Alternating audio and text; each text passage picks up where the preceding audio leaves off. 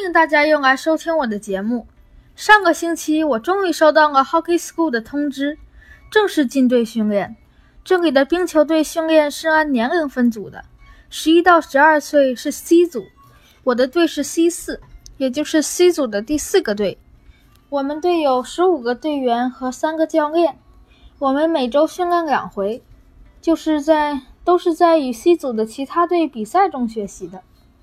主场时我们穿红色队服，客场时我们就穿黑色队服。上场以后，我才真切地感受到他们滑冰的娴熟技术。他们都是从小训练的，相当厉害。我们队里有一个台湾男孩，打了四五年冰球了，非常棒。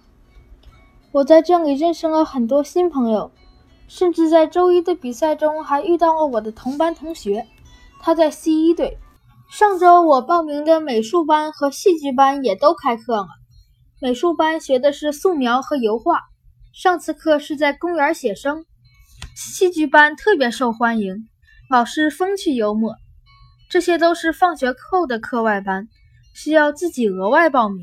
学校里我参加了乐队，每周训练两次，大家都要带着自己的乐器参加训练，只有我不用自己准备乐器，因为我是鼓手。学校提供设备，每天放学后都可以自己在乐队练习，直到三点半。现在来说说学校的课程，我们每天五节课，会跑到不同的教室上不同的课。上午还有个点心时间，下午两点十五就放学了。